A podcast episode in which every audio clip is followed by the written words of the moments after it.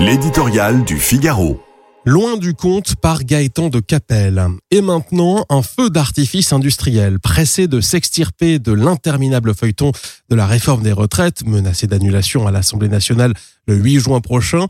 Emmanuel Macron remonte sur scène pour faire ce qu'il fait de mieux, parler aux entreprises. S'il a beaucoup à se faire pardonner ailleurs, le chef de l'État témoigne envers elle d'une certaine constance, d'ailleurs impardonnable aux yeux de la gauche. Baisse de la fiscalité, assouplissement de la réglementation du travail, allègement des charges, l'environnement s'est objectivement amélioré en quelques années.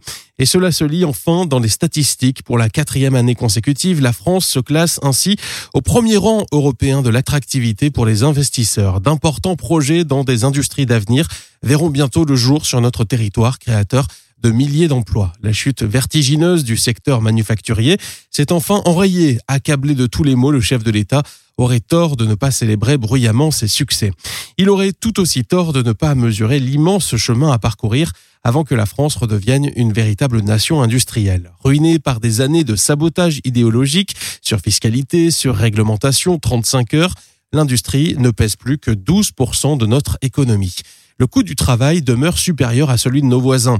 La lourdeur administrative reste un calvaire pour les chefs d'entreprise. Le principe de précaution entrave l'initiative et la prise de risque. Les dictates de l'écologie radicale découragent les esprits les plus volontaires. Et puis, pour la première fois depuis longtemps, les investisseurs étrangers s'inquiètent du climat politique et social délétère qui règne ici. Atmosphère empoisonnée à l'Assemblée lors des débats sur les retraites, violence lors des manifestations, saccage des centres-villes, amoncellement de détritus à Paris. Certaines images peuvent saper en quelques minutes des années d'efforts et semer le poison du doute sur la capacité d'un exécutif à réformer son pays. Nous en sommes là.